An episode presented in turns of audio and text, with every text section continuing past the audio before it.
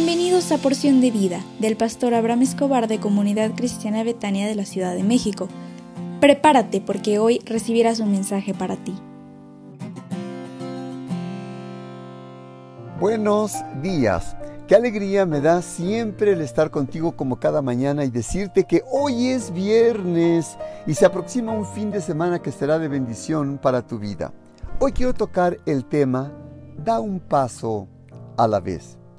El problema que inició en esta persona que sufre de depresión empezó poco a poco.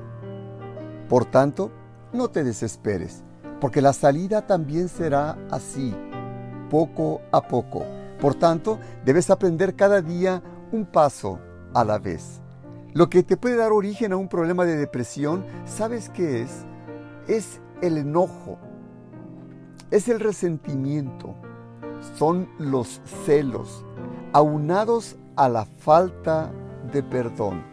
Esto ocasionará y ha ocasionado deterioro en tus emociones. Por lo tanto, yo quiero pedirte que en esta mañana, antes de que empiece el fin de semana, examines con seriedad y arregla la situación en tu vida personal.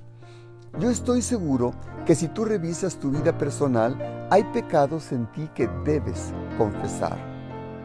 Eso tal vez puede ser difícil para ti, pero yo quiero pedirte, como dijo el Señor Jesús, que te metas en tu recámara o en el lugar más secreto donde hay de tu casa y confiésale a Dios, dobla tu rodilla y confiésale todos tus pecados a las personas que has ofendido, a los que has rechazado, a los que tú no has podido perdonar desde tiempo atrás, a los que has guardado un resentimiento o un rencor dentro de tu interior, porque esto ha provocado la depresión en tu vida. ¿Sabías tú que la depresión puede ser ocasionada por problemas internos que trae la vida cargando una persona o puede ser también una enfermedad?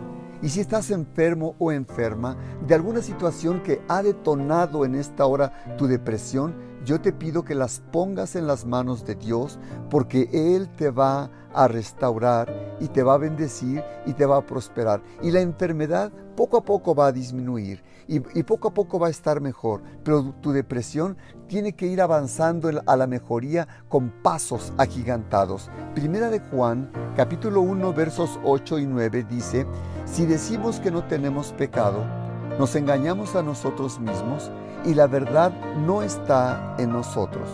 Pero si confesamos nuestros pecados, Él es fiel y justo para perdonar nuestros pecados y limpiarnos de toda maldad. Ahora pues, yo te quiero pedir, da un paso pequeño a la vez.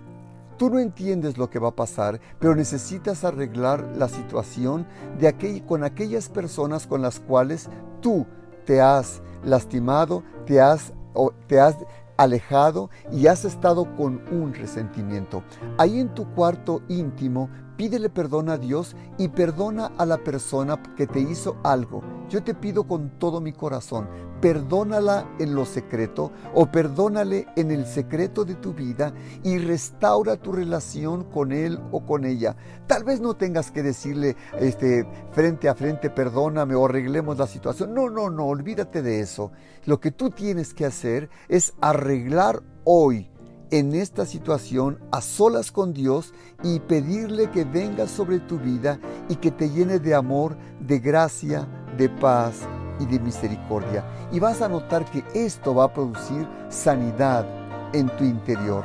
A la medida que tú camines en Dios, descubrirás que cada día hay algo nuevo de Dios para tu vida que te ayudará para salir de la depresión en la cual te has encontrado.